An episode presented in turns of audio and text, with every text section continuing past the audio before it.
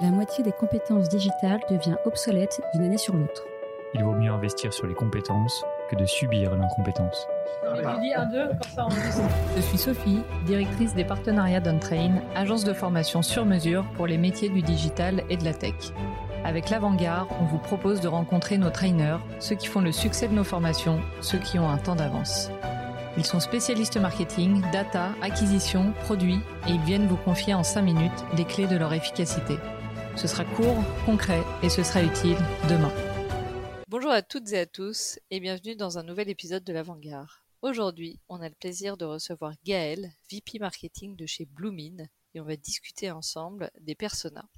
Avant de rentrer dans le vif du sujet, Gaël, est-ce que tu pourrais te présenter rapidement et nous présenter Bloomin Ok, bonjour Sophie, merci de m'avoir invité.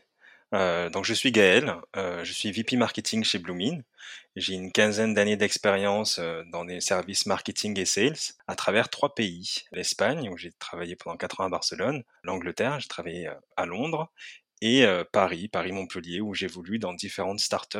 Principalement, ma carrière est faite de missions entre agences de transformation digitale et startups innovantes. Actuellement, je suis euh, donc VP Marketing chez Bloomin, qui est une startup qui permet à l'entreprise d'améliorer l'expérience collaborateur et de valoriser le bien-être au sein de ses équipes.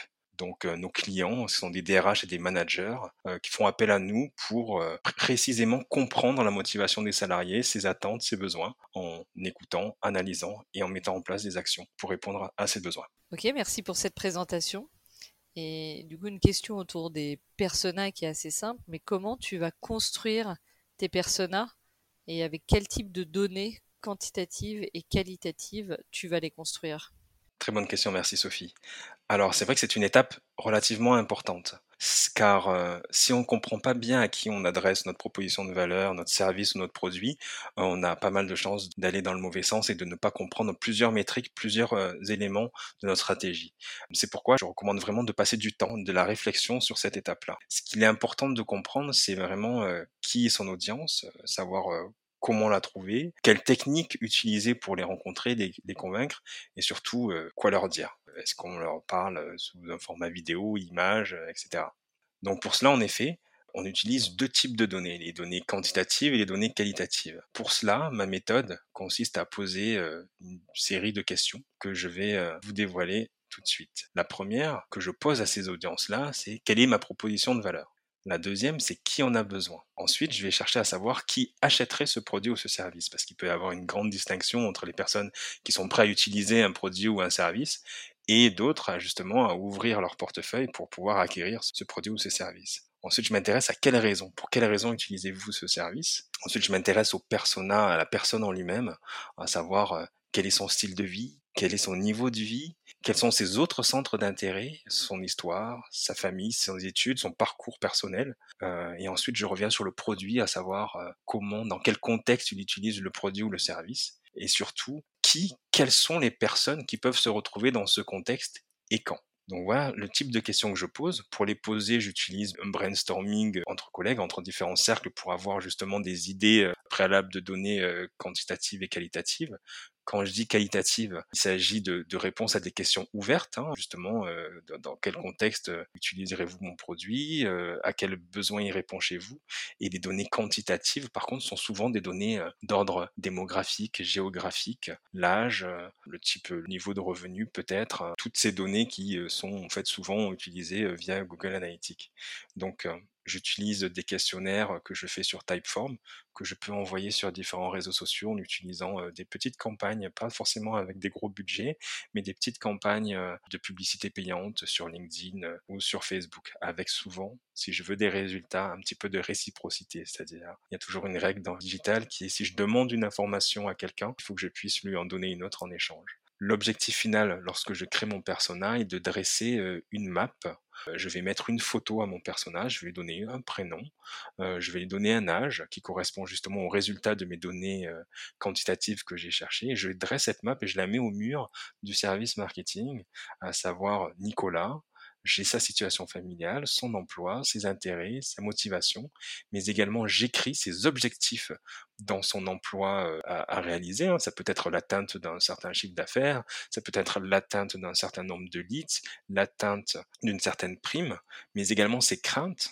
ses souffrances, ses découvertes en termes d'événements, savoir s'il participe par exemple à différents événements de networking ou autres, mais également ses besoins, par exemple de reconnaissance, euh, son chemin d'achat. Les questions que je pose en fait me permettent de remplir cette map. Son chemin d'achat, c'est-à-dire les réseaux sociaux, est-ce qu'il s'inscrit euh, des vidéos par exemple gratuites ou autres, où je cherche à savoir en fait sur quel canal je vais pouvoir interagir et sur quel format je vais pouvoir interagir avec euh, mon prospect qui est Nicolas, et enfin pouvoir noter toutes les objections que Nicolas pourrait avoir à l'utilisation de mon produit ou de mon service. Donc concrètement, la solution, euh, l'objectif, je dirais plutôt, à atteindre lorsque je constitue mon persona est de dresser cette map qui me permet de piloter énormément d'actions marketing pour pouvoir satisfaire les besoins de mon prospect, en l'occurrence Nicolas. Merci pour tes explications. Et une autre question, c'est à quel moment tu vas avoir besoin de construire ces personas. Est-ce que tu le fais pendant euh, toute la vie de ton produit ou est-ce que tu le fais uniquement en amont? Idéalement, c'est vrai qu'il faut le faire en continu. Comment? En interrogeant tout simplement ses clients et en interrogeant euh, également euh, ses pairs sur justement les méthodes qu'ils utilisent. Mais les personas évoluent, donc il est nécessaire de revenir souvent sur cet exercice pour pouvoir confronter les données et s'assurer d'être toujours en face de la bonne cible. Eh bien, merci. Et pour finir, est-ce que tu aurais une ressource à partager, un dernier conseil, quelqu'un à suivre? Oui. Alors, je vais partager euh, un contenu. Je vais vous demander de suivre le profil LinkedIn de Valdi Nzambele, qui est un ami et qui a mis en place justement une méthode pour découvrir ces personnages qui est très intéressante. Il a tout simplement créé son propre podcast en amont de son produit, de son service. Et dans son podcast, il interviewe ses futurs clients, ses prospects il a justement à travers ces différentes questions la connaissance de ces personas.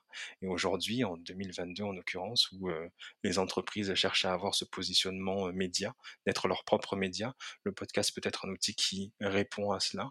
Et en effet, avoir l'idée d'interviewer ses prospects permet de recueillir tout un tas de données quantitatives et qualitatives pour mener à bien son business par la suite. Donc je vous invite à le suivre. Bon, ben on va tous aller suivre Waldi sur LinkedIn. Euh, encore une fois, je te remercie Gaël et je te dis à très vite dans un nouvel épisode de l'Avant-Garde. Merci Sophie, à bientôt.